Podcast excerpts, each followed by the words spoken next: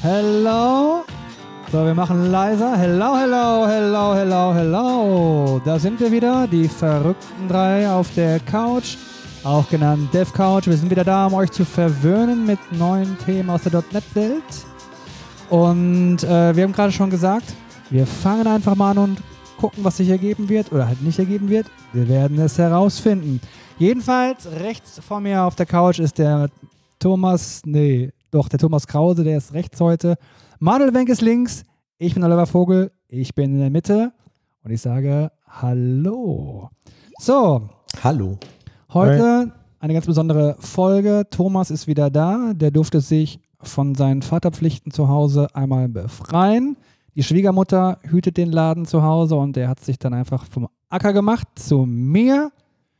Da findet nämlich heute die aktuelle Aufnahme statt in der Wohnung hier in Essen. Ja. Oh yeah. Ich glaube, wir verraten nicht zu viel, wenn wir jetzt schon sagen, dass der Thomas jetzt schon ordentlich einen im Tee hat. Ja. also Alkohol ist seine einzige Zuflucht, hat er mehrmals gesagt. Ja, wir wurden Und wir aber glauben auch hier sehr gut bewirtet von, von Oliver, muss Mhm. man dazu sagen. Ja, vielen Dank. Nicht zu danken, es war mir eine Freude und äh, Olli hat gekocht für uns. ihr wisst ja nicht, was da drin war. Also was ich an Mescalin, Ketamin und vor allem Roofies übrig hatte, das habe ich in mein Essen gepackt, extra für euch. Das finden wir sehr schön. Ja, Oliver hat die Dose Brain Boost Pillen wiedergefunden und reingemixt in die Spirits. richtig. Brain Boost Pillen. Die habe ich tatsächlich neulich auch beim Aufräumen ähm, gefunden, aber die waren nicht mehr genießbar. Ich dachte, Die, ich hätte die weggeschmissen. Gab es da mehrere Packungen von? ach stimmt, hast du die gehabt? Ich meine, ich hätte die irgendwann gehabt, aber die waren dann auch, ähm, die hatten irgendwann nur noch so einen schwarzen, klebrigen Inhalt. Das sah, Die sich so zu einer so einer Masse verbunden haben. Ja, das weiß ich nicht mehr. Auf jeden Fall haben die halt so schwarze Flecken irgendwie bekommen und die Masse da drin war halt auch so komplett schwarz. klingt Das sah jetzt- nicht so aus, als wenn man das essen sollte. Das sind jetzt alles erstmal semi-lecker. Also wir brauchen, wir brauchen Also- neue Pillen und interessanterweise haben wir auch schon bald wieder Weihnachten bzw. Nikolaus. Stimmt, ja. Zwinker-Smiley. ja. Äh, schickt uns irgendwie sowas zu, wir essen das live in der Sendung. Richtig. Also sofern es genießbar ist. Und wenn nicht, dann vielleicht trotzdem. Aber man weiß es nicht. Wir essen auch gerne Baumkuchen, wollte Ja, ich nur mal sagen. ja, ich Ich mag bin gar auch- nicht so ein Fan von Baumkuchen, ehrlich gesagt. Aber du musst mal den, die teuren probieren. Da gibt es ja so ein paar, ähm, kann man online bestellen. Ich sage jetzt keine Marken, wir wollen ja keine Werbung hier machen. Warum eigentlich nicht? Weil mir, weil ich vergessen habe, wie die heißt. Aber. Sehr schön. Prima. Also ich werde es ich werd's probieren. Ich werde dem Baumkuchen eine Chance geben. Aber wenn der nicht gut ist, dann äh, kriegst du ihn, Thomas. Ja. das, das ist okay. Wir haben gerade, bevor die Sendung oder die Aufnahme losging, über die ähm, aktuellen SPD-Politiker gesprochen. Das bringt mich zu der Gelegenheit, ähm, die anderen bloßzustellen, weil ich würde da nicht mitmachen, und mal zu fragen, ob jemand weiß, wer der aktuelle Regierungschef aus Rheinland-Pfalz ist. Das ist eine Frau, die ist in der SPD. Ricarda Lang. Nein, Malu Dreier. Ja, Malu Dreier. Und da schließt sich dann der Kreis mit den, ähm, was hast du vorhin gesagt? Generation Z-Namen ja, oder so. Malu, was ist das? Ja. Ich kenn, ist das Malu der Bär? Ich weiß nicht, ob das eine Abkürzung ist irgendwie. Oder, keine Ahnung. Naja, egal. Kommt zu Ende, das äh, Quiz bringt nichts. Ich habe aber, ähm, wie ist es eigentlich so als Papa, Thomas? Doch, eigentlich ganz, ganz entspannt. Ehrlich? Nee, also die ersten Wochen waren schon, schon anstrengend, das gebe ich zu. Die ersten zwei Wochen besonders, da Ja. fehlt der Schlaf ein bisschen, aber mittlerweile hat sich das, denke ich, ganz gut eingespielt. Ich glaube, ich wäre voll schlecht geeignet irgendwie für sowas, weil ich dann total unentspannt wäre und mir dauernd irgendwie Sorgen machen würde, dass das Kind jetzt irgendwie kaputt ist oder so oder dann irgendwas nicht funktioniert. Ja, das haben wir zum Glück noch nicht gehabt. Also wir hatten jetzt auch noch keine irgendwie Krankheit oder irgendwelche komischen Ausschläge und keine Ahnung was. Mhm. Und du kriegst ja auch, wenn du dich entsprechend ähm, frühzeitig darum bemüht hast, hast du ja auch die ersten Wochen eine Hebamme irgendwie, die zu dir nach Hause kommt. Erstmal die ersten zwei Wochen ist die jeden Tag dann halt da und dann halt immer größere Abstände. Das heißt eigentlich, äh, Mhm. Die lassen dich da schon nicht im komplett im Stich. Ja, okay, das ist ja schon mal viel wert. Und man kann ja auch viel auf TikTok lernen. Habe ich noch gar nicht erzählt, also auch so eine private Geschichte. Freunde von uns ähm, haben ein Kind bekommen und haben am Tag vor der Entbindung im Krankenhaus bei so einer Standarduntersuchung erfahren, dass es zwei Kinder werden. What? genau. Haben die keine Ultraschalls gemacht während der. Wir haben dann so im Freundeskreis die ganze Zeit spekuliert, ob die uns jetzt die ganze Zeit verarscht haben, so weil die das ja wohl offensichtlich, das hätten die ja wissen müssen. Ähm, und es kam dann aber raus, nee, haben die nicht. So, der Arzt ähm, hat das einfach übersehen. Irgendwie die gesamte Schwangerschaft über, ja. Was denn gehen? Ja, weiß ich auch nicht. Ich kenne mich da jetzt auch nicht so aus, aber es war wohl so, dass ähm, das ist wohl auch gefährlich, ne, habe ich jetzt, jetzt irgendwie sagen lassen, weil du dann irgendwie auch irgendwie wohl von von Blutwerten und so irgendwie anders, äh, anders eingestellt wirst und so bei, bei so einer Zwillingsgeburt und ähm, ja, hat er halt irgendwie einfach verpennt. Kommt wohl sehr, sehr selten vor. Und das war ein Highlight in dem Krankenhaus, weil viele dann ankamen und irgendwie mal gucken wollten, ach, sie sind das, die jetzt überraschend Zwilling bekommen haben. Da steht man doch als Arzt erstmal doof da, oder? Die denken bestimmt so, der ist doch völlig inkompetent. Ja, oder die haben Mhm. vielleicht. Also die anderen Ärzte haben das auch gedacht. Mhm. Oder die haben nicht die ganzen Untersuchungen gemacht. Also ich habe auch äh, festgestellt, du guckst dir ja, zumindest wenn du jetzt aus einer Großstadt kommst, da hast du ja die Wahl von verschiedenen Krankenhäusern und machst ja dann auch irgendwie so Besichtigungen von den Kliniken. Das ist heutzutage fast immer dann irgendwie online. Und dann gibt es ja auch immer diese Fragerunden. Das ist dann auch immer super interessant, was dann irgendwie andere werdende Eltern so fragen. Und tatsächlich gab es fast immer irgendwie ein Elternpaar, was gefragt hat, ob man denn auch die Entbindung machen könnte, ohne dass irgendein Ultraschall zu irgendeinem Zeitpunkt oder so durchgeführt wird. Oder dass irgendwelche Sensoren oder Messungen oder so gemacht werden. Also tatsächlich gibt es immer mehr auch da den Trend, das irgendwie so natürlich zu machen, dass man überhaupt keinerlei technischen Hilfsmittel irgendwie benutzt, wenn man Aber hast du da mal rausgefunden, warum? Also was deren Motivation ist dafür, das eventuell so machen zu wollen? kann mir vorstellen, dass da irgendwie der Gedanke hintersteckt, ja, irgendwie der, der Körper weiß ja eigentlich, wie das alles funktioniert Mhm. und der macht schon automatisch irgendwie das Richtige und alles, was man macht mit Ultraschall und so, das führt dann nur zu irgendwelchen äh, unnötigen Interventionen und so weiter. Das ist so ein bisschen, glaube ich, bei vielen Also, des äh, ja, okay. Gedankengut, was da irgendwie Ich hätte hintersteckt. irgendwie gedacht, frühzeitig irgendwelche Probleme zu erkennen, ist vielleicht gar nicht so schlecht. Ne? Ich meine, damals hat das doch auch Naja. geklappt, oder? Ich meine, Ja, ja, im natürlich. Mittelalter. Gut, im Mittelalter jetzt vielleicht Meist- nicht ganz so gut immer, meistens, meistens. meistens, sehr häufig. Weiß jetzt ehrlich gesagt nicht, wie hoch. Ich glaube, die Überlebensquote bei den Frauen bei so einer Geburt war da auch deutlich geringer als heute. Ne? Frau und Kind, ja. Ja. Ach ja, furchtbar. Ja, äh, schön. Also herzlichen Glückwunsch nochmal. Das äh, wird ja bestimmt ein Abenteuer. Und die wirst du ja auch nie wieder los, ne? Im Idealfall so. Nö. Also. Ja. Also wir sehen das natürlich auch Ich bereue es auch noch nicht. Kann sein, äh, dass sich das irgendwie ändert, wenn die älter werden. Ja, ich glaube. Aber es ist also, auch immer so, ja. weißt du, die, ähm, die, man hat ja auch dann die ganzen anderen Eltern so im Freundesbekanntenkreis Mhm. und erst heißt es dann irgendwie, ja, wart mal ab, wenn das Kind erstmal auf der Welt ist, ja neugeboren, alles total schrecklich und so, keine Ahnung, ne? Und jetzt sagen gleichen Eltern, ja, neugeboren, das ist ja easy, wart mal, bis das Kind irgendwie äh, sechs Monate alt ist und anfängt zu krabbeln irgendwie, ne? Und Ja.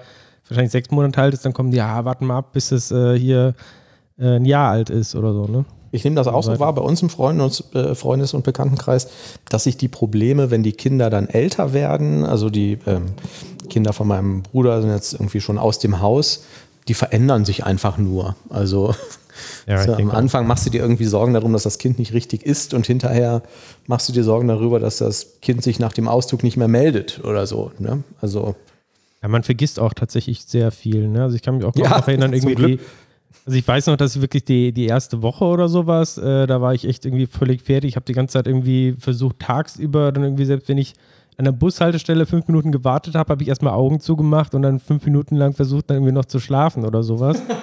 Aber es hat sich dann halt auch relativ schnell gegeben, ne? Und jetzt, ja, also muss ich äh, wirklich äh, versuchen, mich daran noch zu erinnern, weil irgendwie ist das alles weggeblasen schon. ja, ich äh, kann mir das vorstellen. Und also gerade, ich habe auch, bin sehr anfällig für sowas wie Schlafentzug oder so. Das ist eigentlich gar nichts für mich. Naja, aber ist ja dein Problem, Thomas. Und es gibt ja auch, ähm, es gibt da glaube ich auch sehr große Unterschiede zwischen den Kindern. Also ich habe auch ähm, von, von vielen Eltern gehört, die es deutlich schwierigere Nächte jetzt irgendwie gehabt haben, als, als wir das haben, zum Glück. Ja. Ähm, Stichwort Software. Ähm, gut, dass du das erwähnst. ich bin auf eine Organisation gestoßen, das fand ich irgendwie ein ganz, ähm, mh, wie sagt man das? Äh, fand ich ein ganz, ganz tolles Konzept. Code Blossom, code-blossom.com. Die Show Notes findet man wie immer irgendwie in einem vernünftigen Podcast-Player mit dem Link dahin. Das ist eine Organisation, die ähm, haben ein, ja, ein Zertifizierungssystem ins Leben gerufen für Frauen, die in, ähm, in Entwicklungsländern leben, um denen eine, ähm, ja, eine Karriere im, im Technikumfeld zu ermöglichen. Also die möchten die quasi als Softwareentwicklerin remote ausbilden und äh, dann gleichzeitig irgendwie eine Art Abschluss ähm, quasi online machen, um die dann in irgendwelche ähm, Tech-Unternehmen zu vermitteln. Das finde ich einen sehr schönen Ansatz. Und da könnte man, wenn man wollte, sich als Trainer bewerben. Wäre das was für euch? Kriegt man da Kohle für? Ihr Schweine. Weiß ich nicht. ja, also grundsätzlich ja, aber aktuell ist die Zeit für sowas tatsächlich etwas rar. Ja. Das kann ich mir vorstellen, wenn du jetzt Fulltime da einsteigen würdest. Ich muss mit Afrika sprechen. Einen Moment. Ja, hier, das ist die Python-IDE. Also die suchen Trainer irgendwie quasi für ihre verschiedenen Module. Genau, ja, ja. Die Webseite ist leider, äh, ähm, finde ich, jetzt nicht so mega geschwätzig. Man muss da irgendwie äh, ähm, Kontakt zu aufnehmen und ähm, wie das dann genau abläuft, weiß ich auch nicht. Aber ich fand den Ansatz irgendwie schön. Softwareentwickler werden immer gesucht, hieß es früher. Ja, das ist Ja. schön. Weiß nicht, ob sich das mit der KI geändert hat. Ähm, auch noch ein wichtiges Thema. Die Gewerkschaft der Lokführer streikt. Und zwar bis Donnerstagabend. Jetzt habe ich eine Theorie, ich kann die nicht äh, beweisen, aber es ist relativ naheliegend. Das liegt nach meiner Auffassung daran, dass die alle zu Hause sitzen wollen, um .NET 8 auszuprobieren. Ist das denn schon draußen? Yes! Gerade heute, als hätten wir es geahnt. Eine tolle äh, Überleitung übrigens, by the way. Dankeschön. Ja. Ist .NET 8 erschienen. Mit allem anderen drumherum. C-Sharp 12, ASP.NET Core und so weiter. Und da freuen wir uns natürlich alle sehr. Und morgen in aller Frühe werden wir das Update machen in unseren Projekten, oder? Ja, tatsächlich haben wir da heute schon im Team drüber gesprochen und als ich zu Hause losgefahren bin hier zum, zum ähm, Oliver, was ich schwachsinnigerweise mit dem hat sich Fahrrad, schon die Story gekrallt und das Update gemacht. was ich, Mit dem Fahrrad kam er. was ich schwachsinnigerweise mit dem Fahrrad gemacht habe, weil ich nicht geglaubt habe, dass es regnen wird, ähm, war es noch nicht veröffentlicht und als ich hier angekommen bin, war es draußen. Wir werden auf jeden Fall äh, bei uns im Team zügig darauf migrieren. Ich glaube, der Aufwand ist relativ gering. Und was das alles bringt, haben wir ja schon ähm, ähm, in den verschiedenen Folgen vorher erzählt. Vor allen Dingen ist das jetzt eine Long-Term-Support-Version. Also wenn ihr jetzt noch auf .NET 6 seid oder so, es würde sich jetzt lohnen, mal auf die 8er Version zu gehen, weil das einfach longer supported wird. .NET 6. Was für Spinner. Ja, genau. Wir haben ja schon viel in den Previews drüber berichtet. Ne? Also viel Performance-Themen wurden angefasst. Bei ASP.NET Core ist besonders das Thema .NET Native aufgekommen, was jetzt auch unterstützt wird. Da haben wir auch in dem Release-Post für ASP.NET Core 8 ähm, ist auch eine schöne Liste, was alles mit .NET Native schon kompatibel ist und was nicht. Das sollte man sich vielleicht angucken, bevor man da ähm, den, den Switch umstellt. Solche Sachen wie zum Beispiel Session Middleware ist zum Beispiel noch nicht supported und eben auch MVC noch nicht. Ähm, aber mit den Minimal APIs, APIs kann man schon recht gut rumspielen. Das habe ich nicht verstanden. MVC ist wo nicht supported? Bei .NET Native, also Ach so. Okay. Ja. Jetzt habe ich es. Ja. weil das Ähm, braucht halt noch zu viel Unterstützung von wahrscheinlich Reflection und so weiter, dass sie es noch nicht äh, geschafft haben. Aber ich denke mal, beim nächsten .NET Release ist es wahrscheinlich soweit. Was ich ja auch immer beeindruckend finde, ist, dass zu dem Zeitpunkt, wo du das Zeug dann irgendwie runterladen kannst, also die Final Version da quasi auf der .NET SDK-Seite zum Download da ist, dass auch diese ganzen ähm, Docker-Images und so alles schon aktualisiert sind und alles irgendwie zur Verfügung steht. Ne? Ja, aber ich hatte auch, ähm, ich glaube, ist eine Woche her oder so, oder auf jeden Fall einige Tage. Mhm. Da hatte ich einen Twitter-Post gesehen von, wie heißt der, David Fowler Mhm. oder so, der, Ja. der Chef da von, von .NET. Der meinte dann halt schon irgendwie, ja, .NET 8 ist fertig irgendwie. Das heißt, das liegt natürlich alles schon längst irgendwie kompiliert darum, Mhm. wenn sie dann den, den Switch machen, Ja. Switch umlegen. Ich stelle mir das auch so vor, dass irgendjemand so einen ganz großen Hebel an der Wand hat, den einfach so nach unten umlegt. Ja. Und dann steht da 8 drauf. Und dann ist das andere dann automatisch alter Scheiß. Ich kann mich auch erinnern, es gab so ein paar Jahre, da waren dann schon die fertigen .NET äh, äh, Libraries waren dann schon auf äh, Nugget irgendwie zu finden, Mhm. obwohl es noch nirgendwo announced war, so ein, so ein, zwei Tage vielleicht vorher. Ja. Ja, aber das machen sie mittlerweile, glaube ich zumindest, äh, ich hatte vor ein paar Tagen mal geguckt, da habe ich es ja nicht gefunden, äh, sind sie da ein bisschen äh, strikter. Aber Oliver, du hast gerade so verächtlich über .NET ähm, 6 gelächelt. Ich habe neulich noch irgendwie im Heise-Forum ähm, da, davon gelesen, dass irgend so ein Typ irgendwie da geschrieben hat, dass die halt Software mit .NET Framework entwickeln. Ne? Ja, gut. Das gibt's auch noch. Ne?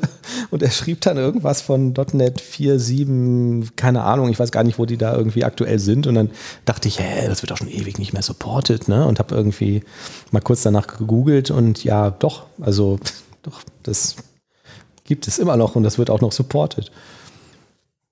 Ja, mehr Link. Hätte ich jetzt irgendwie ähm, keinen Spaß dran. Ansonsten zurück zu ASP.NET Core, ähm, auch wenn wir es schon mal gesagt haben, äh, gibt natürlich auch äh, bei Blazor viele Sachen da neu, was uns aber jetzt irgendwie ja bisher nicht so vom Hocker ge- gerissen hat. Mhm.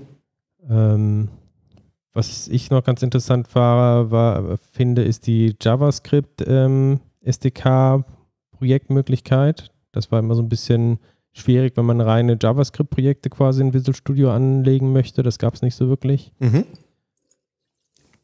Wobei Genau. das wahrscheinlich, Und- ist das dann Visual Visual Studio Feature oder ist das einfach irgendwie ein neues Template, wenn ich irgendwie von, von, von .NET New oder so? Mm, Ja, aber es ist dieses Projektsystem. Ne? Ich weiß nicht, wo das dann, ob das zu ASP.NET Core gehört. Das ist hier gelistet im Blogpost für ASP.NET Core, aber klar, es ist natürlich letztendlich eigentlich ein Visual Studio Feature. Ich Aber weiß nicht genau, ob das mittlerweile so verknüpft ist, dass jetzt äh, Visual Studio Code ähm, auch davon profitiert. Da gibt es ja auch jetzt irgendwie diese Extension, die ähm, ja die Integration von so Visual Studio Projekt äh, einfacher machen sollen, Visual Studio Code. Aber ist der, ich höre immer wieder Blazor, Blazor, jetzt hier die neueste Blazor-Unterstützung, das hat sich im Blazor verbessert, da ist Blazor schneller geworden. Ich höre immer Blazor, Blazor, Blazor, aber ich kenne keinen Menschen, ich kenne niemanden, der einen Blazor entwickelt. Aber ich muss dazu sagen, Ich kenne einen. manchmal bin ich auch etwas einsam. ja, wer, was macht er mit Blazor? Ähm, wir haben in einem Projekt so ein Management-UI, das war in Angular geschrieben. Und weil bei uns keiner im Team flüssig Angular spricht und ein Werkstudent da war, haben wir gedacht, das könnte man mal neu schreiben. Und haben quasi als Vorgabe gesagt, uns ist egal wie, aber es muss irgendeine .NET-Variante sein, also keine Ahnung, MVC oder ähm, was immer du willst. Und dann ähm, hat der sich für Blazor entschieden und hat das auch mehr oder weniger fertig gemacht. Und jetzt ähm, werden wir irgendwann einsteigen müssen, das dann irgendwie auf dieser Basis weiterzuentwickeln. Ja, aber dein, dein Feedback dazu, zu dem, was du gesehen hast? Ja, Ist das war- scheiße oder ist es Nö, kann ich nicht, gut? kann ich nicht sagen. Ist so ein bisschen wie bisschen wie Angular in, in .NET halt. Ne? Aber ich kann dir jetzt auch keine technischen Details irgendwie dazu Ja, aber jetzt nennen. so das, ne? das Look and Feel, gibt es da irgendwelche UI-Bibliotheken oder weiß ich nicht? Ähm, ja, der hat auch eine verwendet, irgendwie so eine Open Source Library. Und es gibt die natürlich auch von diesen üblichen Verdächtigen, ne, irgendwie DevExpress oder so. Ähm, sowas kriegst du auch alles. Und so dieses Entwicklungslook und Feel, also wir haben ja auch mal ein bisschen Angular gemacht in einem, in einem anderen Projekt, ähm, war für mich so ein bisschen wie bei Angular. Ne? Also du hast halt dann irgendwie deine, deine Views und da getrennte Codedateien von und kannst das auch in Time editieren und der baut das im Hintergrund und macht dann irgendwie einen Reload und so. Aber ich kenne kenn mich da jetzt im Detail ähm, auch noch nicht mit aus. Kommt vielleicht jetzt irgendwann demnächst, notgedrungen. Aber, Weiß nicht, ob ich das unbedingt auch so gewählt hätte, so als Technologie, aber aber hast du dann so ein bisschen, und es macht ja auch den Eindruck im Gegensatz zu anderen UI-Technologien, als ob Microsoft das äh, forcieren würde. Ne? Also es ist wahrscheinlich nicht bei .NET 9 wieder weg. Aber jetzt so dein Feedback, hast du da mal ein bisschen rumgeklickt und dauert jeder Klick vielleicht so zwei, drei Sekunden, bis sich dann irgendwas tut am Frontend oder wie ist deine Wahrnehmung? Kann ich auch nicht genau sagen, weil ich glaube, du kannst das irgendwie, also es gibt da verschiedene Execution Modes, ne? Du kannst das ja irgendwie serverseitig oder clientseitig laufen lassen. Ich habe einmal gesehen, als ich so ein paar Fragen da für den Kollegen beantwortet ähm, hatte, dass das äh, in, einem, in irgendeinem bestimmten Modus, aber da kann ich jetzt, also ich schwafel da jetzt so ein bisschen rum, ne? dass das unglaublich lange gebraucht hat, bis das irgendwie initial einmal geladen war. Aber ähm, das weiß ich auch nicht genau, was er da irgendwie gemacht hatte. Also ich kann da jetzt nichts Negatives sagen. Also es ist halt, pff, macht irgendwie einen Eindruck wie so eine, wie so eine moderne ähm, ähm, Möglichkeit, irgendwie Frontends zu entwickeln. Ob das jetzt irgendwie viel besser oder schlechter ist als Ich glaube, wir hatten ja auch mal in einer so. Preview davon berichtet, dass sie da auch Verbesserungen gemacht haben, dass die zwischen diesen verschiedenen Modis teilweise auch automatisch dann irgendwie wechseln, ne? dass du quasi beim ersten Laden nimmt er dann irgendwie was, ähm, ja, was relativ mit wenig Latenz irgendwie einhergeht. Und währenddessen wird dann im Hintergrund, wenn die Seite schon da ist, wird dann dieses ganze WebAssembly-Zeugs irgendwie runtergeladen, was vielleicht dann mehrere Megabyte oder sowas sein können.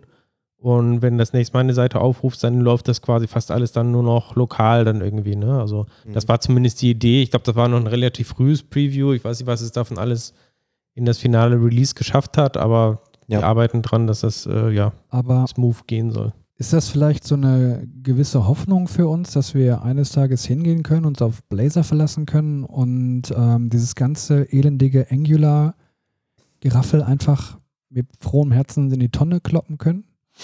Angular ist doch schon lange tot, oder? Macht das noch irgendjemand? Ich Also im aktuellen Projekt nutzen wir Ja. das schon. was nutzt, wieso, was, was nutzt ihr denn? ja, View? Vue. Nutzt ihr, was ist mit React? Nutzt ihr keinen, React ist doch der Shit. React hört sich auch okay an, ne? Also alles außer Angular halt, ne? Ja, also, Von, naja. Ja.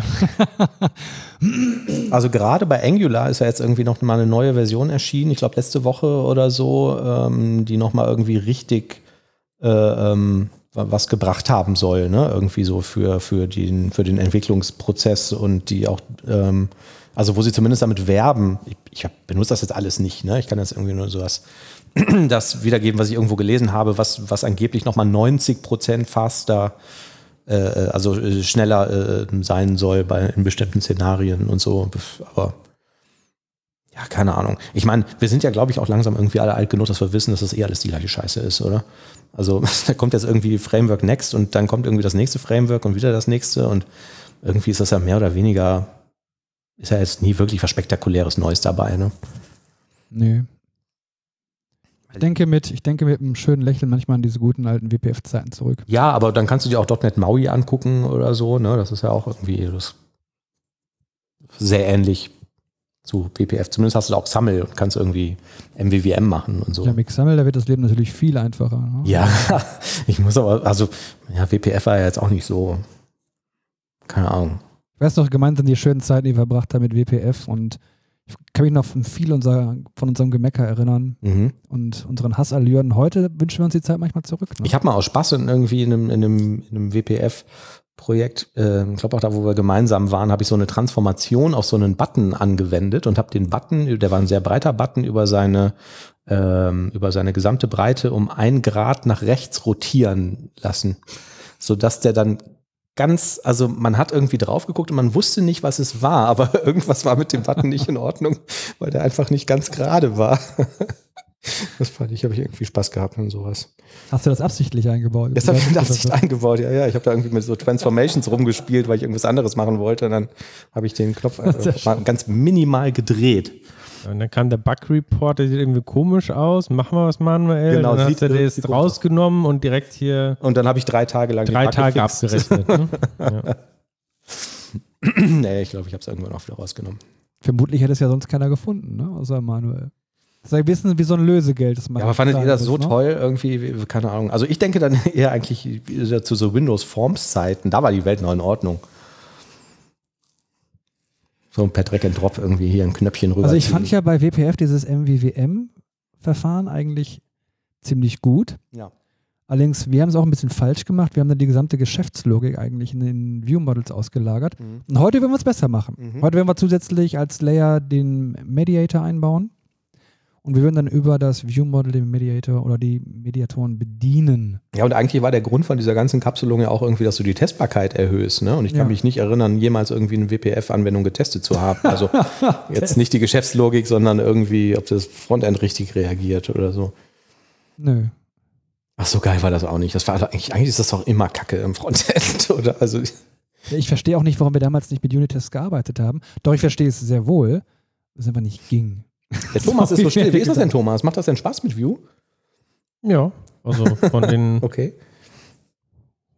muss überlegen, aber ich würde sagen, von, von allen Frontend-Geschichten irgendwie, die ich durchgemacht habe, also was bisher macht es am meisten Spaß. Okay. Also auf jeden Fall jetzt im Vergleich zu den WinForms, WPF und so sowieso. Ich habe jetzt äh, in JavaScript Frontend-mäßig jetzt nicht viel gemacht. Also Knockout und sowas ist ja uralt, Angular ein ganz kleines bisschen mal gemacht, aber ja, Vue ist halt schon schön kompakt eigentlich. Nö, ist, ist gut. Und wenn ich als ähm, nicht ähm, äh, Frontend-Typ irgendwie in den letzten Jahren jetzt irgendwie auf die Webseite gehe, also kann ich jetzt irgendwie auf Vue.js gehen und kann dann damit auch ganz easy anfangen oder brauche ich da erstmal irgendwie einen guten Web-View-Frontend-Architekten, der mir da irgendwie ein vernünftiges Template zusammenbauen kann oder so? Oder wie, also ich fand bei Angular halt immer irgendwie ganz, ganz smart, dass man da einen guten Einstieg hatte, ne? weil du diese Command-Line hattest und hast gesagt, irgendwie new und Ja, hast du erstmal so ein Template alles. bauen lassen, ne? Das haben die auch. Genau. Mhm. Und so hat es dann vor dieses äh, View CLI nannte sich das. Ähm, jetzt mittlerweile hast du das irgendwie in diesem Byte äh, mit, mit drin. Mhm. Ähm, genau, kannst halt äh, ein Projekt-Template dir erstellen. Da ist dann, hast halt schon so eine Startseite mit irgendwie Routing aktiv oder wirst auch eigentlich auch so durch einen Wizard erstmal geführt. Der fragt dich dann, möchtest du das machen, möchtest du das machen und äh, Mhm. so ein bisschen, vielleicht möchtest du das mit TypeScript machen oder plain JavaScript. Äh, genau. Ja. Und ansonsten kommt man da, glaube ich, schon recht schnell rein, wenn man irgendwann mal ähm, mit einem anderen Framework gearbeitet hast. Du hast halt so klassische Sachen wie die, was ich äh, Data Binding halt äh, nennen würde, ne? Also, dass du halt zwischen deinem Template, was halt irgendwie in dem Fall von Vue halt auch in der Regel in HTML schreibst und deinem Code irgendwie halt diese Bindings hast, dass du ganz einfach halt ähm, was übernehmen kannst, welche Variablen an bestimmten Stellen rendern kannst, etc. Mhm. Genau. Und du hast auch die, ähm, halt wiederkehrend, was du auch schon von äh, WPF, äh, MVVM kennst, halt ähm, dieses äh, Reaktive halt. Es ändert sich irgendwo was und es wird halt automatisch dann halt übernommen in die, die UI und andersrum. Ja. Hm. Wir sind, glaube ich, von .NET 8 ist irgendwie abgeschweift oder so, ne? Genau, also Ah. vielleicht von .NET 8 äh, gehört ja dazu auch noch äh, C-Sharp 12. Yeah. Auch da haben wir schon öfter drüber gesprochen. Nochmal als äh, Reminder, was so das größte Feature ist, sind die Collection Expressions, wo du also quasi direkt ähm, ja, Arrays äh, inline erstellen kannst. Also um statt zu sagen new, int, äh, eckige Klammern, geschweifte Klammern, 1, 2, 3, 4, Mhm. kannst jetzt einfach in eckigen Klammern 1, 2, 3, 4 schreiben und definierst dadurch halt äh, einen, ein Array mit diesen vier Elementen. Was ich schön finde, sind die Primary Constructors. Die heißen ja eigentlich auf Deutsch das primäre Konstruktoren. Das klingt auch irgendwie komisch, ne? Aber das, was man aus Records kannte, wo ich quasi hinter dem, hinter dem Klassennamen irgendwie in Klammern äh, mein, meine, meine äh, Datentypen mit Variablennamen oder Property-Namen angebe und das ersetzt dann quasi den Konstruktor und legt ähm, direkt die, die entsprechenden Properties an. Ja, Da fragt man sich manchmal, ähm, warum erst jetzt? Mhm. das funktioniert leicht anders wie bei den Records. Bei den Records ist es ja so, dass du tatsächlich ähm, quasi das, was du angibst, ähm, wird direkt als äh, Public Properties ähm, auch sichtbar gemacht. Ja, Und das ist halt bei den Primary äh, Constructors nicht der Fall, sondern da sind es quasi dann die musst du der Property verfügbar als private Felder quasi, auf die du Ja. zugreifen kannst. Mhm. Ja. Auch ganz, ja, ich meine, gerade wenn man jetzt irgendwie äh, ähm, Nullable Reference Types verwendet, dann ähm, hat man ja im Konstruktor auch nicht mehr viel zu tun. Ne? also Null-Check macht man da eh nicht mehr, also kann ich es dann auch direkt zuweisen oder irgendwas damit initialisieren. Mhm. Ganz toll sind aber auch die Aliasse, ne? Die du halt nutzen kannst. Kannst Welche- jetzt ein Alias zu, zu allem machen, ne? Richtig, genau. Und dann wird der ganze Quelltext auch ein bisschen bunter und lebhafter. Das, war- also das, Bisschen wieder wie bei C, ne? ja, genau. Also ich wollte Ja. gerade sagen, so, wie hieß das bei C? Konnte man so Define. Pragmas äh, oder so, ne? Oder, ähm, äh, nee, Templates hieß das. Hieß das Templates in C? Ich weiß nicht genau.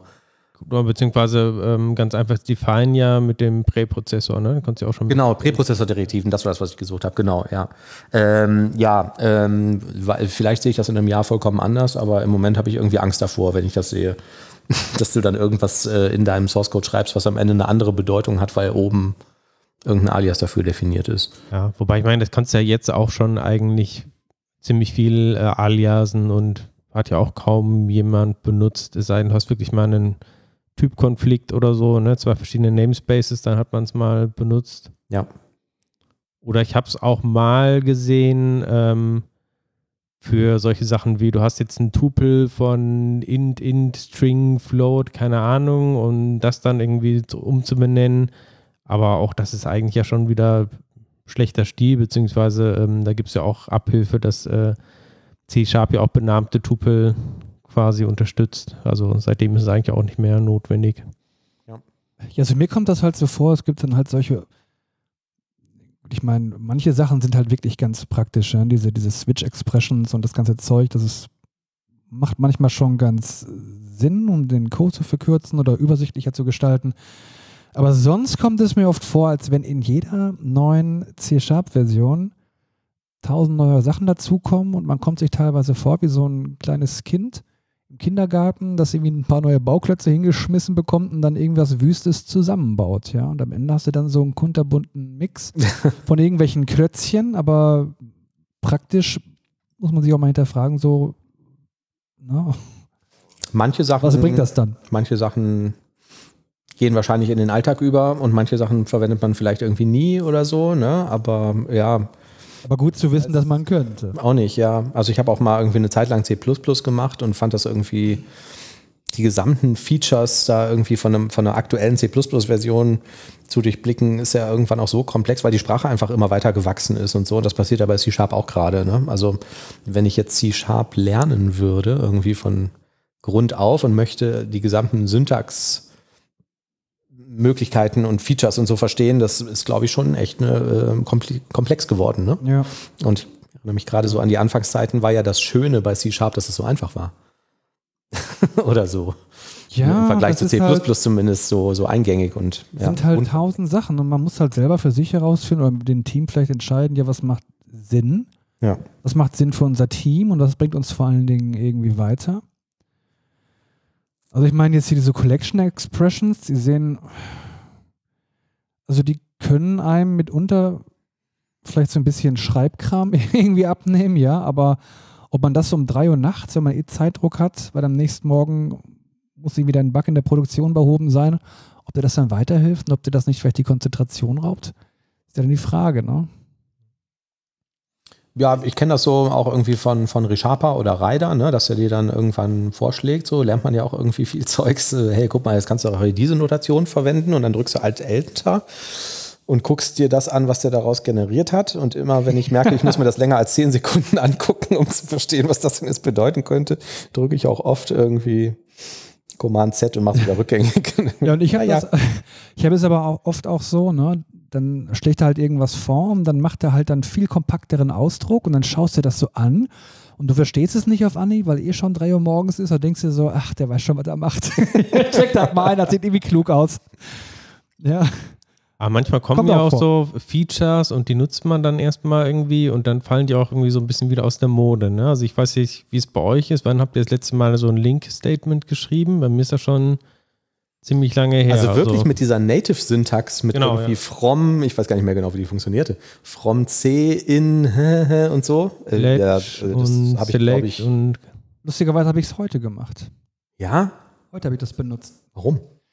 Ähm, da gab es ein Szenario, da habe ich dann auch diese Property ähm, Expressions verwendet. Das war eine Schnittstelle und das konnte entweder der eine Typ sein oder der andere Typ sein. So. Und äh, je nachdem muss es halt irgendwie gucken. Ne? Und was ich dann gemacht habe, war, es gab da einen praktischen Ausdruck, der heißt let. Ja. Ne? mit dem bin ich dann hingegangen und habe dann diesen Typen umgeformt in einen Tupel mit dem As-Operator. Links war halt der eine Wert, rechts war der andere Wert und äh, dann habe ich später in diesem, äh, in diesem Link-Ausdruck bin ich hingegangen und habe dann entweder den einen oder den anderen Wert verwendet, je nachdem, ob das eine, ob der eine Tupelwert null war oder nicht. Das hat mir schon ziemlich viel Schreibkram abgenommen und es sah relativ sauber aus. Aber dafür habe ich es gebraucht, wegen diesem Stichwort LED. Ja. Also das halt zwischenzuspeichern und umzuformen, das kriegst du sonst auf normalem Weg so nicht hin. Muss dann halt ein bisschen mehr rumpimmeln. Ja.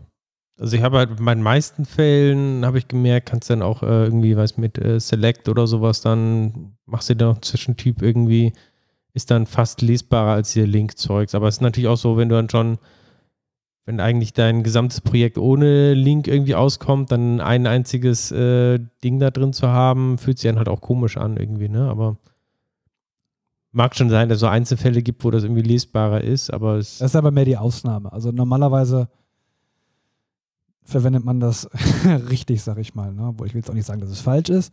Aber es ist halt von der Lesbarkeit, merkst du halt, da ist ein Bruch drin. Das stimmt definitiv. Ja. Ja, oder was anderes ist halt, äh, Dynamic war ja auch irgendwie so ein Riesenfeature irgendwie in C-Sharp, keine Ahnung welche Version. Und ja, jetzt jedes Mal, wenn ich Dynamic irgendwo mit dem Code sehe, dann kriege ich auch erstmal einen Kotzkrampf. Das habe ich aber letztens auch benutzt, Dynamic. Ja. Für ein recht interessantes Szenario. Und zwar. Mh, hm, Frevel. Da habe ich aber, da habe ich aber so, so ein bisschen ähm, am Wochenende mal rumgespielt, so privat für mich. Und da ging es im Grunde genommen darum, dass ich, ähm, ähm, das war jetzt so im Bereich der, der Krypto-Programmierung, da wollte ich einen gewissen Smart Contract aufrufen, äh, habe da so eine kleine API gefunden und mir waren einfach so die Aufrufe, die Transaktionen, die, die du eben aufrufen musst, da waren mir der, die Aufrufe waren einfach zu lang. Dann habe ich das gekapselt in einem Typen, das ich ähm, von Dynamic Object abgeleitet habe. Und dann habe ich folgendes gemacht. Und da bin ich hingegangen und habe dann einfach auf diesem speziellen Typen eben eine Methode aufgerufen, die nicht existiert eigentlich. Und unter der Haube habe ich dann äh, gewisse Händlermethode überschrieben, die ist dann hingegangen und dann kannst du auf Metaebene gucken, was ist da genau aufgerufen worden. Und das, was da aufgerufen worden ist als Methode, habe ich dann quasi als Parameter genommen, um diese Transaktion aufzurufen auf dem, auf dem Smart Contract. Das klingt furchtbar. Einfach um den Code dann halt so ein bisschen lesbarer zu machen und weniger Parameter zu haben. Aber ich muss auch dazu sagen, bei privaten Projekten ist ja sowieso alles erlaubt. Also dann nehme ich Richtig. auch immer die die schnellste und dreckigste Lösung, die es irgendwie gibt. Aber das gibt. war gar nicht so dreckig. Also es sah eigentlich, ja. am Ende war es sogar richtig lesbar oh. gewesen. Nee, das ist nicht schlecht. Aber ich glaube, äh, was du meinst, glaube ich, habe so, so halb verstanden irgendwie so, ne? dass man so quasi dynamisches Mapping quasi irgendwie so gemacht hast. Ne? Dafür ist ja eigentlich dann auch gedacht, um sowas einzubinden. Ne? Also Ja, also es ist mag einfach eine Abstraktion.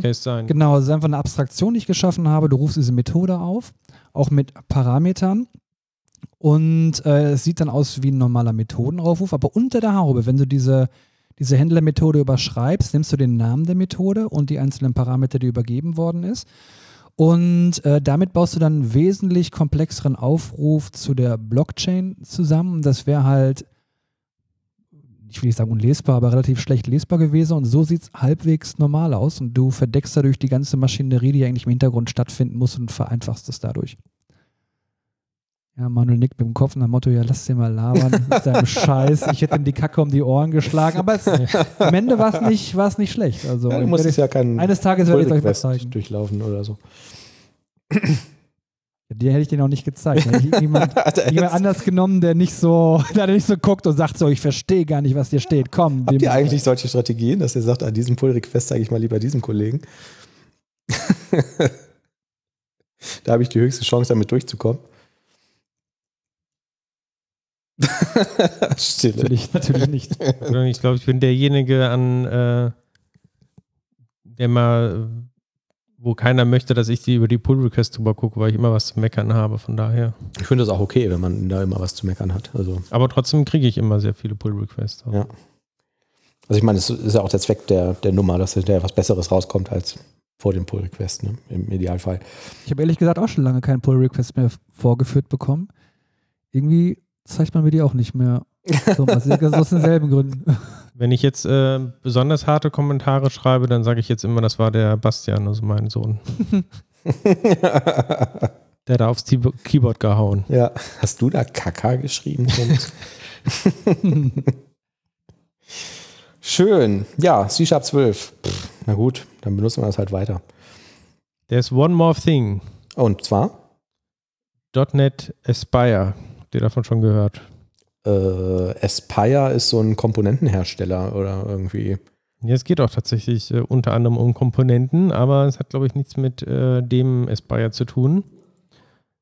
.NET Aspire ist ein, wie soll ich es nennen, mal, ich nenne es einfach mal ein, ein Framework von Microsoft für Cloud-native Entwicklung mit .NET 8.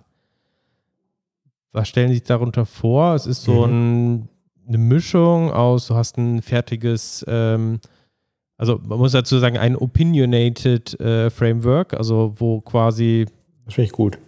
wo äh, bestimmte Patterns quasi drin verbaut sind, wo Microsoft sagt, so sollte man halt irgendwie cloud-native Anwendungen bauen. Mhm. Du hast ein Projekt-Template erstmal, was irgendwie schon so aufsetzt, okay, hier hast du irgendwie deine Services, die du anbindest, hier ist dein Projekt und irgendwie so schon aufgebaut, dass das Ganze äh, mit äh, Monitoring funktioniert, dass du irgendwie so ein, ähm, beim Starten kriegst du irgendwie so ein Developer-Dashboard, wo du irgendwie deine verteilten Services und sowas alles siehst. Ähm, und es ist auch so vorgesehen, dass du bestimmte ähm, Komponenten einfach dazu schalten kannst. Meinetwegen, du brauchst jetzt irgendwie ein Redis in deiner Anwendung, dann kannst du dir dieses äh, Redis-Package ähm, von Aspire irgendwie dazu holen. Und das holt halt nicht nur das normale Redis-Paket dann dazu, sondern setzt es halt auch so auf, dass es zum Beispiel Health-Checks in deiner Anwendung drin hat, dass es irgendwie ähm, integriert ist mit ähm, Application Insights oder was auch immer du für eine Monitoring-Lösung halt dir auswählst, ähm, dass es irgendwie verbunden ist mit deinen App-Settings, wo dann nur noch irgendwie die Defaults überschreiben musst, dass dann irgendwie das Ganze ähm, mit äh, Poly, also irgendwie resilient aufgebaut ist, also die, die, die Calls und so weiter. Mhm. Das heißt, diese ganzen Patterns sind da irgendwie mit drin verbaut, wobei du aber immer noch wohl die Sachen auch überschreiben kannst. Also ist jetzt, ähm, genau, ist nicht, nicht alles komplett fest verdrahtet. Aber ist das jetzt ein, jetzt ein Framework, was man, was jeder lokal nutzen kann, oder ist das irgend so ein Ding in der Cloud oder Jetzt also jetzt erstmal so im Visual Studio Template, ne, wo du schon mal so eine Projektstruktur kriegst und halt auch ähm, verschiedene Packages, die alle mit Aspire anfangen. Also du hast zum Beispiel dann ein Aspire Stack Exchange Redis Paket, was dann irgendwie ähm, was sich dann da reinklingt und quasi diese Patterns nutzt oder diese Art der Anbindung nutzt, die Microsoft sich dafür in ihrer Opinion überlegt haben. Genau. So sollte das angebunden werden. Ne? Mhm. Ja. Klingt jetzt erstmal ein bisschen wie so ein, wie so ein Microsoft Light Switch fürs Backend. Was war denn das Light Switch noch? Das war auch irgendwie so ein. Das war doch diese, dieses Frontend-Zeug, was man, wo man möglichst schnell irgendwelche Frontends zusammenbauen konnte und dann war das halt immer so eine 80-20-Lösung. Und dann kam der Projektmanager oder der Projektleiter hat gesagt, ja, aber Nee. jetzt, da muss noch ein Knöpfchen hin und dafür hast du dann tausend Jahre gebraucht, weil du es nicht mehr bedienen konntest. Weil ich glaube, genau das Deutsch. wollen die halt äh, schon vermeiden. Also du sollst weiterhin irgendwie die Kontrolle haben. Also unter anderem dadurch, dass die halt diese Projektstruktur erstmal erstellen, aber du kannst die Projekte natürlich äh, verändern. Inwieweit du jetzt diese, in diese Komponenten irgendwie reingehen kannst und da Änderungen machen kannst, das kann ich jetzt so auch von dem Blogpost nicht sehen, aber Ja, zumindest ist die Intention da, dass du es immer noch anpassen kannst. war jetzt auch ein bisschen überraschend, dass das jetzt so mal eben rauskam. Ne?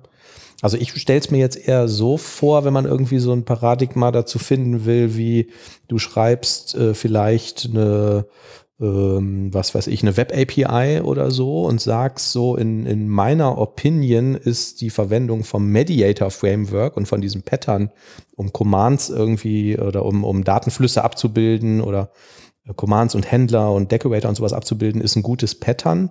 Und das gebe ich quasi vor. Und wenn ich jetzt da irgendwie eine Redis einbinden will, dann wäre das nach der Art dieses Frameworks so, dass ich vielleicht den in Form von Decorator für diese Commands bereitstelle oder so, die das Caching übernehmen. Und dass so ein, so ein Aspire-Package dann einfach so in diese Software-Architektur passt, die man sich da ausgedacht hat. Dass das halt quasi mehr oder weniger automatisch resilient ist oder äh, cloudfähig oder wie auch immer die das jetzt genau abgebildet haben. Mhm. So, Also so hätte ich das jetzt verstanden. Ja, also ich, das verstehe ich dann auch so, ne? Mhm. Also die geben quasi, sind es so Patterns und Practices, Best Genau. Practices, Ja, implementieren das aber auch schon, geben das quasi vor und äh, laden dich ein, dieses Pattern dann irgendwie für deine eigenen Bausteinlösungen ähm, weiter zu entwickeln und dann halt so zusammenzustöpseln, wie die es halt vorschlagen. Mhm. Ja, genau. Ja, Ja. müsste man jetzt mal ausprobieren. Also ich bin jetzt ein bisschen überrascht davon, dass man vorher noch nie was davon gehört hat. so, es ist, Also ist ja auch nur ein, ist ja erstmal nur ein Preview, ne? Also muss man Mhm. dazu sagen, vielleicht ist jetzt noch kein komplett fertiges Ding. ja. Ähm, was vielleicht noch erwähnenswert ist, äh, die sagen auch, ähm, Aspire soll helfen einmal mit äh, App Composition. Du kannst also irgendwie sagen, welche Ressourcen machen jetzt irgendwie deine Anwendung aus. Und das können halt nicht nur .NET-Projekte sein, sondern auch irgendwelche ähm, Docker-Container oder Anwendungen oder Cloud-Ressourcen. Wie genau das aussieht, das habe ich noch nicht ganz äh, verstanden, ehrlich gesagt. Das müsste man sich auch mal ansehen. Also ob du dann auch in deinem Projekt dann irgendwie definierst, ich habe jetzt hier die Azure Resource ähm, und weiß ich, der erstellt die vielleicht automatisch oder kann die zumindest mit referenzieren, das weiß ich nicht genau. Mhm. Und was ich ähm, auch interessant finde, weiß noch nicht, ob mich das überzeugt oder nicht, ähm, Service Discovery. Also die Idee dabei ist, ähm, du kannst Mhm. in deiner Anwendung einfach sagen, ich möchte jetzt zugreifen auf ähm, API-Service, irgendeinen, also hatten wir als Beispiel. Ähm, und ich sage aber nicht die, äh, ich gebe nicht die genaue Adresse an, http Doppelpunkt slash slash äh, bla bla bla, wo der halt irgendwie jetzt deployed ist, sondern ich sage dann einfach nur, meine Adresse ist halt API-Service, also http Doppelpunkt slash slash API-Service. Und dann gibt es halt eine Service Discovery irgendwo in diesem Aspire, was das automatisch auf die richtige Adresse und den richtigen Port irgendwie mappen soll. Also das erste, wenn ich Service Discovery äh, ähm, höre, woran ich denke, ist ähm, äh, WCF. ich glaube, da gab es das auch schon, ne? So automatische Discovery und WCF war ja irgendwie uncool, aber eigentlich klingt es nicht schlecht. Man muss es einfach mal ausprobieren. Aber es ist zumindest jetzt so weit, obwohl es auch nur eine Preview ist, dass es schon irgendwie ganz cool in der, der Microsoft-Dokumentation ähm, verlinkt ist und eingearbeitet. Ja, mal gucken, was daraus wird. Klingt Also ich kann mir zumindest vorstellen, dass es ein gewisses Potenzial hat, weil ich weiß, bei meinen Projekten, da ist es immer ein gro großes Thema auch, du hast irgendwie deine Produktionsumgebung, du hast deine Testumgebung und du sprichst mit 20 verschiedenen Services und die haben vielleicht auch ihre eigenen äh, Produktions- und Testumgebungen und dann musst du schon mal mindestens ähm, verschiedene URLs dann jeweils konf- konfigurieren in deinen App-Settings und musst aber auch dann dafür sorgen, dass die halt dann im Code ähm, halt entweder das eine nimmt oder das andere. Mhm.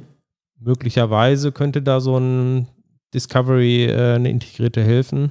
Mhm. Kommt wahrscheinlich darauf an, wie das genau integriert ist und das dann Sinn macht. Aber Wie ich sehe, die haben ja einige Testprojekte, wo man mal reingucken kann, sich ein bisschen schlau zu machen. Ich sehe zum Beispiel eine Blazor Web-Anwendung, wo man die Wetter-API rufen kann. Und dann halt dazugehörend ein kleines Backend-Projekt, die die API bereitstellt, um die Wetterdaten eben abzufragen. Und ein Service Default Projekt enthält gemeinsame Logik für Service Discovery, Telemetrie und Health Checks. Das ist genau das, was du jetzt gesagt hast, was man sich vielleicht mal anschauen könnte, Thomas. Ne? Genau, und auch wo die sagen, halt, das kannst du halt nach Belieben anpassen, irgendwie, wenn das nicht genau so das ist, was du halt haben möchtest. Mhm. Ja. Dann haben die halt irgendwelche Komponenten. Ne? Also du kannst jetzt da, was weiß ich, eine Cosmos DB-Komponente irgendwie zu dem Projekt hinzufügen und die integriert sich dann selbstständig quasi. Also A äh, wird die wohl automatisch irgendwie bei dem, bei dem DI-Container und so registriert, aber integriert sich auch in diese bestehende Infrastruktur wie Health-Checks und so hast du dann quasi automatisch für die Cosmos DB-Anwendung integriert. So verstehe ich das. Die bieten auch direkt so ein Entwickler-Dashboard, ne? Also das, was ihr auch in meinem Projekt habt, wo ihr quasi so ein zentrales Dashboard als Anlaufstelle nehmt für eure Dailies und Mhm. jetzt guckt, was sollte man sich mal genauer irgendwie anschauen und das liefern die auch. Also ein zentrales Dashboard, um Überblicke über diese ganzen Dienste, Logs, Metriken und Traces zu haben.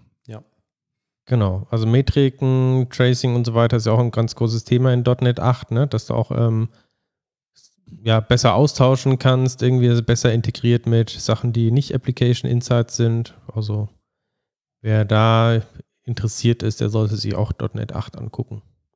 Cool. Das klingt sehr spannend, finde ich. Das finde ich eigentlich fast schon zu gut. Interessiert Um mich zu jetzt sein, ne? eigentlich Ich finde es so schade. erstmal mehr als die Also ich 12 kenn- oder .NET 8. Ich kenne Microsoft, ne? Die haben immer interessante Projekte, wo man sich reinguckt, äh, wo man sich einliest und man Mhm. denkt man sich so, boah, ist gar nicht so schlecht, ja. Mhm. Und dann fängst du damit an, was zu machen und du fängst damit an, du weißt, es ist halt eine Alpha und eine Beta-Version und dann auf einmal sagen die, nee, machen wir nicht mehr. Das heißt jetzt schnubbeliwupp und alles funktioniert anders und das gesamte Wissen, was du dir angeeignet hast, ist dann quasi für Ja, die das Tonne. wird bei Aspire anders sein. Das wird das nächste große Ding. Das wird das nächste große Ding wie Silverlight. Und damit sind wir am Ende unseres Podcasts. Das stimmt, ja. Das nächste große Ding, wir haben es entdeckt. Ja, Haben wir noch Themen? ich glaube nicht. Ich auch nicht. Ähm, ich weiß nicht, ob ich das schon mal vorgeschlagen habe. Vorgeschlagen hab. Vielleicht können wir das ab der nächsten Folge mal machen oder wir führen das direkt ein. Ähm, es gibt diesen Podcast Alles gesagt von Zeit Online und da sind immer irgendwelche Gäste und die reden so lange, bis sie keinen Bock mehr haben. Manchmal gehen diese Folgen acht Stunden oder so. Und ganz am Anfang der Sendung definieren die immer irgendein Wort. Und wenn dieses Wort fällt, so, dann ist die Sendung sofort zu Ende. Aber ohne Verabschiedung, ohne Abspann, nichts. Das haben wir doch schon mal gemacht. Ja? Laser. Was haben wir Ja. da für ein Wort gesagt? Das Wort war Erdbeermarmelade.